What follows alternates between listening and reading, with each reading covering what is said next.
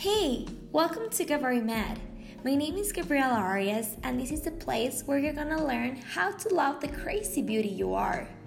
So, to start with, we're gonna think what are our daily habits when we wake up. This is very important because the habits we have are going to predict the rest of our day. One important thing in order to start good your day is to wake up without any technology by your side. You wake up, you stretch a little bit, then you go to the mirror and you say hi to yourself. Good morning. You say your name. Hey, good morning, Maria. Good morning, Luis. And you smile. And then you hug yourself.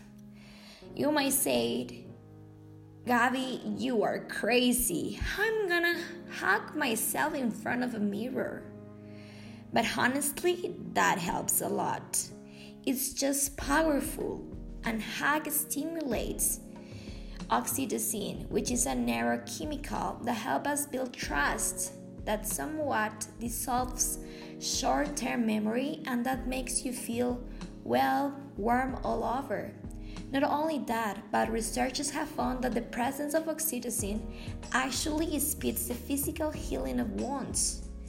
Giving you a hug makes you feel in peace after that, you smile and you start to recognize all the values that you have how powerful you are, how strong you are, how is going to be your attitude this day. Then you take a deep breath and you realize how important is this moment. This moment to be alive, awake, and little you start your daily routine.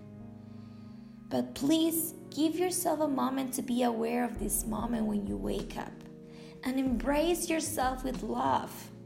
In this way, you're going to start your day with peace, happiness, and anchoring the fact of being alive and just being present now. That's all for today. I'm glad I can give you a hand.